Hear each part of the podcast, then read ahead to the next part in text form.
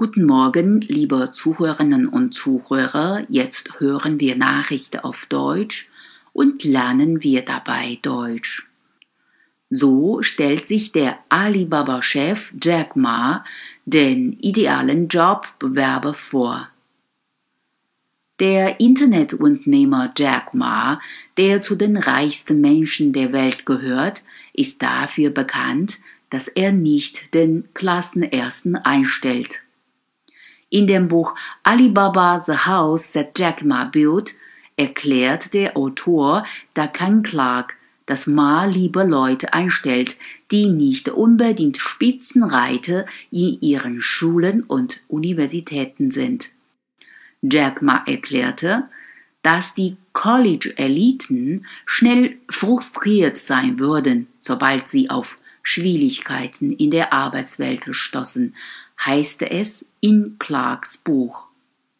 Dennoch müssen die Kandidaten über Intelligenz verfügen, um sich in der sich ständig verändernden Geschäftsumwelt zurechtzufinden, offenbarte der 54-jährige Jack Ma letzte Woche.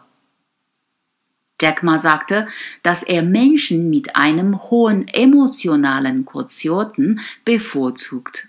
Diese hätten bessere Führungseigenschaften und seien Teamplayer. Aber ohne etwas Intelligenz würden sie auch nicht weiterkommen, fügt er hinzu. Du solltest den EQ haben, um mit anderen arbeiten zu können.